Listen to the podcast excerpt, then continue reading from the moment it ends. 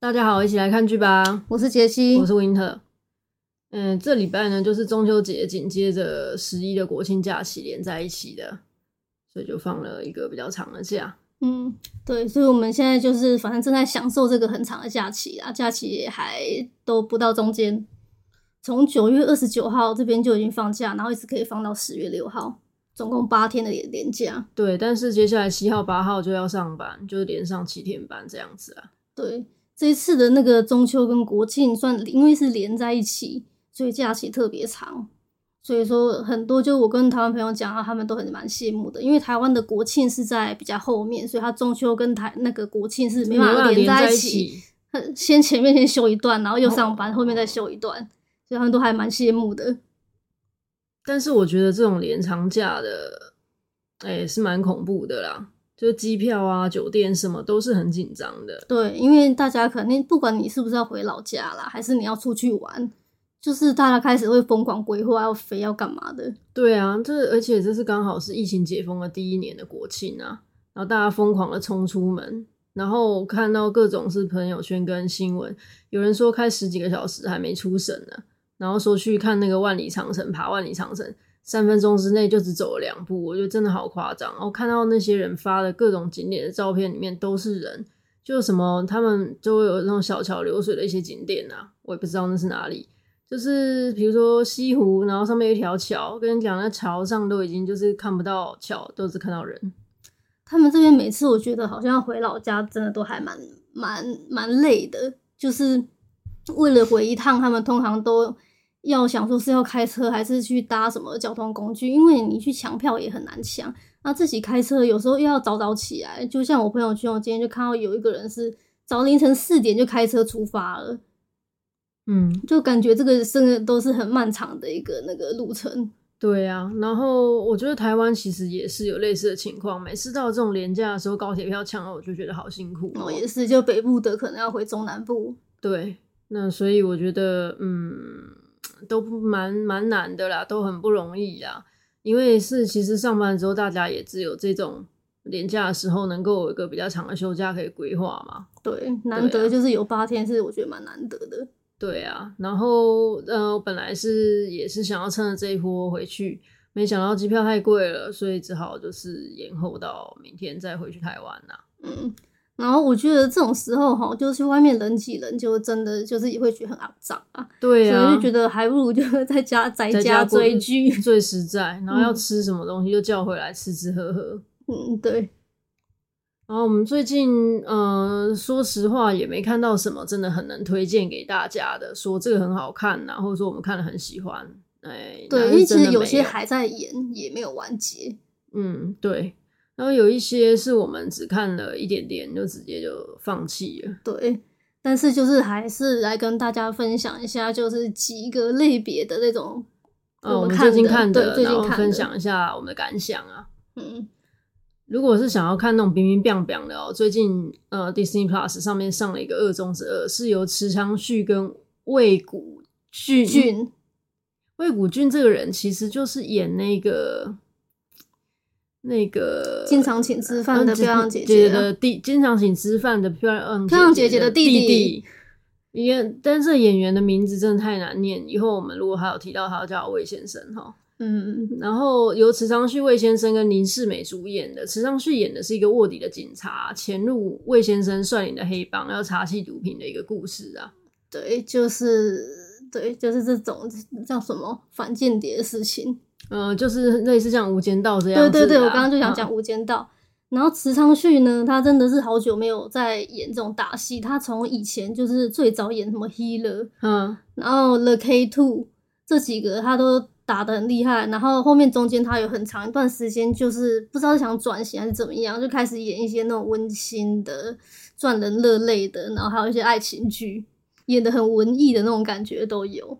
其实我觉得蛮奇怪的，因为我觉得他看他的脸是蛮清秀，不知道为什么他就会把自己定位为一个打仔，是不是？对，就是为什么这些打戏都会找他去。我觉得说不定他也是逼不得已啦，他说不定在哪些打戏的场面被人家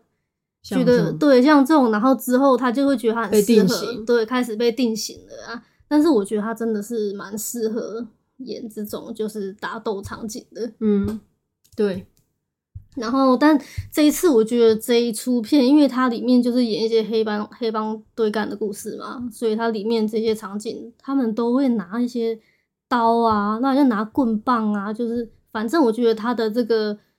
比较打暴斗力，场面都看得很不舒服。对，，那蛮血腥的，就很是不拿适合刀这什么种捅很多次的啊，而且他还会拍的很完整，让你就是看到那人被捅到死啊。我觉对不得 对这不适合佳节的时候佳 对来佳节来这样子看太血腥了吧？对，我觉得这个有一点那个，嗯，嗯，然后那个呃魏古俊这个演员啊，他之前不是演那个漂亮姐姐的弟弟弟弟吗？嗯后面他其实还有在演那个什么小女，那个金高银演小的女那个子小女子里面，他也有演一个要角。所以他那时候可能就有，我觉得我对他印象就还蛮好，就有一个大哦转是型。哦他在里面演一个就是位阶还蛮高的一个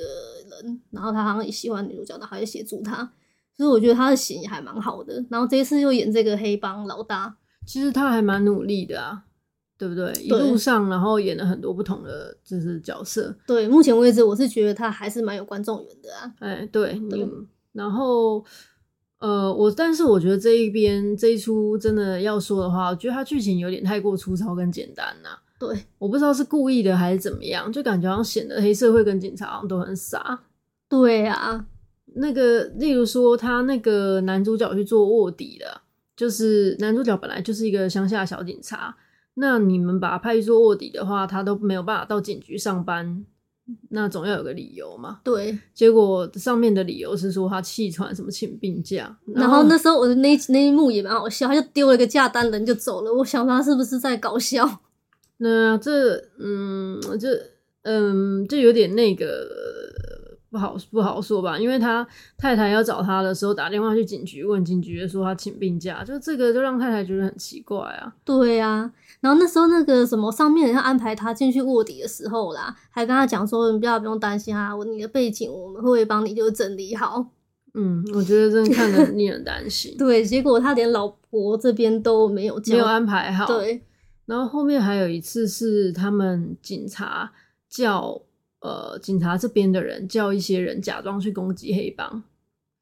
然后假装成混混去攻击黑帮，结果那群混混撤退之后嘞，真正的黑帮捡到这些混混的手电筒，好像里面是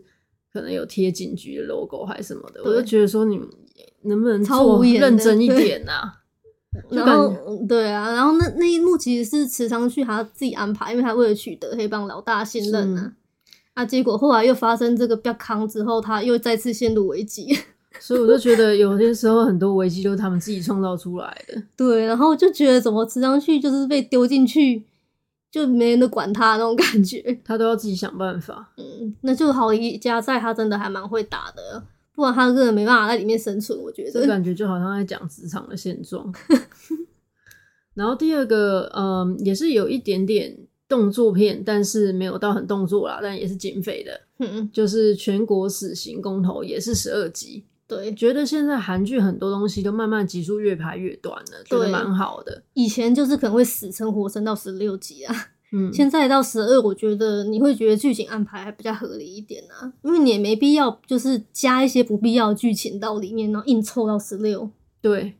呃，就像我们上次那个说 Moving 那一出啊，哈， 其实你要说那个小孩能不能控制他飞行能力，会不小心会飞起来，那个东西其实我觉得二三十秒交代完就可以，不用 over and over again 的一直 repeat，对，让观众就会觉觉得嗯很得不场耐景烦重复场景过多，就会观众会比较疲劳一点。对。然后这一出其实顾名思义就是在演一个戴着狗脸面具的人对选出的罪犯执行死亡投票，他会发一个简讯，发一个讯息到全国国民的手机，你选，然后公布这个人的罪状，然后你决定他可以活还是要死。如果你大百分之超过百分之五十的人都投他要死的话，他们就会去执行这个事情。嗯，对。然后他当然他有让你选择，你如果不想都不想去选，你也可以按叉叉就关掉，就不要去做这个投票行为也可以。对，然后我觉警得察就是要抓这个狗脸人。对，然后这一出就是我目前其实我觉得它的那个流畅度还有它编排啊，剧情编排都很安排的很好。它没有拖沓的地方，而且很多地方都处理的就让你觉得是很合理的，嗯没有像刚刚那二中之二哦，因为觉得好像有些地方感觉交代的很随便。对，然后它的转折也是蛮蛮好的，对，可是不知道为什么，就它收视率好像没有到不温冲不到火很高，但也不算低哦，但是就是没有到爆款这种感觉。那就不知道大家最近都在看什么韩剧，因为这一期这一期的韩剧其实还蛮多的，对像那个什么《摸心第六感》呃，李明基对，那个跟韩志问演的那一出，对，然后还有一些什么爱情不可抗力。呃对对然后还有我觉得《爱情不可抗力》好像是比较针对年轻一点的观众吧，因为他找的这个男女主角都是属于比较年轻，然后比较养眼的。哦 OK，嗯，然后还有呃那那个诱拐之日啊，然后还有最近有汉江刑警，汉江刑警也是。一次性好像是上六集就结束，反正就是这一期的韩剧其实蛮多的，不知道大家都在看哪一些，有没有觉得特别好看的？嗯嗯，对。那这一出其实我目前是觉得比较好看一点。对，但是它很奇怪，就是它一周只更新一集，就很慢，就对了啦。然后，诶、然后这礼拜我没看到更啦，哈，嗯嗯，不知道是不是也去休假了？对。然后嗯一开始的时候，我看到就是这一出啊，是看到那个朴海镇他在里面演主角，就觉得还蛮新鲜的。而且他的这些搭配，就他搭配的这个配角是那个呃演那个《黑暗荣耀》红起来的那个女生，嗯，然后就搭配这个朴星雄，嗯他们三人其实我觉得还蛮搭的，他们三个有一种莫名的感觉，嗯，嗯，就是很新鲜的组合，然后它对组起来也觉得很搭啊。但是到后面，其实一开始我看到朴海镇，我觉得还蛮惊喜的，对。但很久是没到看后面他了？呢，你就会发现好像啊他演的演技技上面还有是点那生样硬，对，对有一点点死板。虽然说他长得也是蛮帅的啦，当然也是看得下去啊。嗯，因为而且他搭配了普星雄嘛，嗯，朴信雄演技是真的超好。对，然后这一次他在里面，现在看起来应该有可能是演比较善良的那一面吧。对，终现于现在，嗯，对，现在就演起来，他看起来好像要是是一个好人，对，我真心也是祈祷他能够是一个好人，然后结局不要烂尾，我就觉得很阿弥陀佛。对对，我也是希望，因为现在韩剧太多烂尾了，而且他们后面会有一些就是让你意想不到的烂转折，就是突然拐了一个大弯，然后那个尾就烂在那边对那种感觉。然后普信雄呢，就是他一直都是给人家演都是坏的角色，所以他他在里面其实他一开始给你感觉是亦正亦邪，嗯，你搞不清楚他到到底底是要好帮还哪一坏边。对，反正我觉得他应该也是一个大的看点啊，都到结局还是要知道说到底他有没有怎么样的对心思在里面。到底他是是正是邪？嗯嗯，嗯，然后除了韩剧之外，因为我们就是最近看的这些都觉得就还好嘛，嗯我，们就转战看了一下陆剧跟电影哈，对对，然后发现了就是有一出陆剧最近也刚结尾啊，那个叫做啥？骄阳伴伴我。，骄就是那个骄傲的骄，然后阳就是太阳的阳，就男主角名叫骄阳啦，那男主角名字叫做盛阳、啊哦，盛阳，骄啊伴伴伴我就是说陪伴他的意思、对，啊，嗯然后卡斯还算大陆这边蛮坚强的，一个嗯是嗯肖战，一个是白百合，对，肖战就是在大陆这边还蛮红，就是很多我们同事很多人都蛮喜欢他，就觉得他蛮帅的，应该是走一个也是这种 face 还蛮精致的样子的这种人。然后白百合的话呢，她就是也算老牌演员，她以前演那个《分手合约》，我那时候是一直记得，就是那一出那个是电影很红，就跟彭于晏演的，那个我没看所，以她应该是早期就已经红过一波的一个这样的演员。我是觉得他名字很好记。对，那时候我也是看到这个名字，马上记得这个演员，所以再次看到他说哦，白百合，你就会有点想看一下他演的东西。对，然后这一出剧我觉得是近期我们看到比较励志的，正向，对，嗯励志正向，而且非常非常非常轻松，你可以边做事边看，然后是全家人一边聊天一边放了当背景，都知道在干嘛，而且通常就也不会有什么很复杂的转折啦。对啊，每个角色呢，就是他没有坏人，对，就是大家都很好，然后最后也全部人就是都有凑配对，然后最后也就大家得到自己想要，要事业有事业，爱情爱情的嘛，呃，对啊都他蛮们就好是的事业爱情两丰收啦。嗯，对，然后也没有太过的夸张啊，跟狗血，就默默的这样子走完了一整对出对。对，那也算是一个小清新，但是真的很励志的一出剧啊。嗯因为也是他们是在那个讲那个广告公司还有这个导演的故事，但是这一出剧美中不足的点就是它的集数非常长，虽然它一集都很短，但它好像三十五还三十十六六的样，子。可能到中间的时候会有人支撑不下去。对，因为他就是感觉叨叨絮絮在每个人的人生， 对他演的感觉就是这样。然后再来是一个呃，十月应该在 Netflix 也会上的大陆的电影《消嗯失的她》这一出是比较有一点惊悚悬疑的，对，啊，演员是朱一龙、倪妮跟文咏珊，也都还蛮演耳员熟也能详的。 对，就我觉得只要就是是我听到过的，通常这演员就是都是很大牌的，因为朱一龙跟倪妮是还蛮有名的，就是在中国这个地方。哦，对，那前阵子这一个在影院在中国影院上映的时候，大家也非常风靡、啊对，，而且很多文章就连那个 Vogue 杂志就也有在讲，就是这个说拍的很好，然后里面可能服装怎么样之类的，反正都在吹捧这一出啦。嗯，那实际看了之后，呃，怎么说？它是根据那个，哎哦、它是嘿根据那个二零一九年，其实那个有中国的夫妇，他们是生活在泰国，然后就后来那个他们的就那个是一个孕妇，她先生推她坠崖，然后就后来他们就去报案，就是他其实是有依据这个新闻，然后来改编这个故事的。就是先生呢，就是推她下去，然后后面就想要去拿一些就是保险金保险金。对，然后他还有改编另外一个苏联电影，叫做《为单身汉设下的陷阱》。也是老公杀老婆的，对，也是，是老公就是杀了老婆，然后后来还去警局，然后去报案。然后想装自己是个对好人。所以这一出故事就大致大家可以知道是什么样的情况了。嗯、对。然后前面的时候，它的悬疑气氛啊，都处理的蛮好的。然后呃，每个场景啊，你都觉得拍的，就是节奏感也蛮好的。对，前期他这个悬疑氛围感处理的不错。前期就大概在前三十分前钟，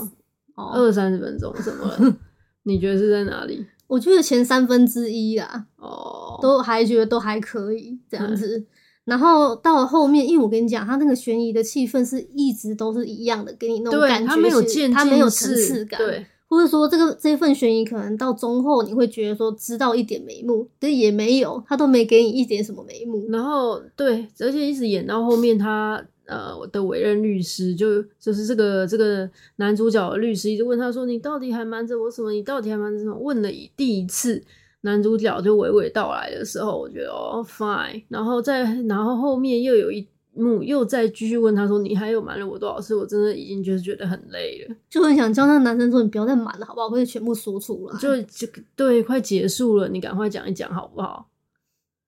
你就已经觉得，嗯，让观众失去了一些耐心啦、对，而且前面的悬疑气氛铺陈的很好，我认为应该是说你铺了一个悬疑的线，呃，比如说你 A 铺了 A 条、B 条、C 条线，这三条线分别都是要绕着这个主轴嘛，嗯，然后后面你就会发现，哦，这个墙上的照片呐、哦，这个护照啊，这个什么东西啊，是谁是谁是谁，对就后面都完全没有一个都不很在一融起合的接上的感觉，对，所以他其实中间在跟那个律师一起来查案的时候，我就是有种感觉，就是查的不到一个终点，他对，一然后直绕来在绕去，各种不同的散的点在查来查去，嗯，对，然后你就会觉得他们只是为了悬疑而而悬疑疑啦，是就是对这种感觉。不过这一出我觉得也算中国电影应该算拍的还不错的，对，应该是因为我们涉猎这个电影，中国电影也不多了，对，只能说呃，有兴趣的可以了解一下。然嗯嗯后，当然结局就如大家所想的这样啊，对，因为它毕竟是 base on 就是那两个事件的嘛，对，嗯呃，我觉得也是不是，并不是一个很开心的片子啦。对，通常悬疑的这种题材的都不会到太阳光，嗯嗯，然后我们也期待，就是等到假期结束之后，能够有一些更好看的剧来推荐给大家。嗯就这样，拜拜。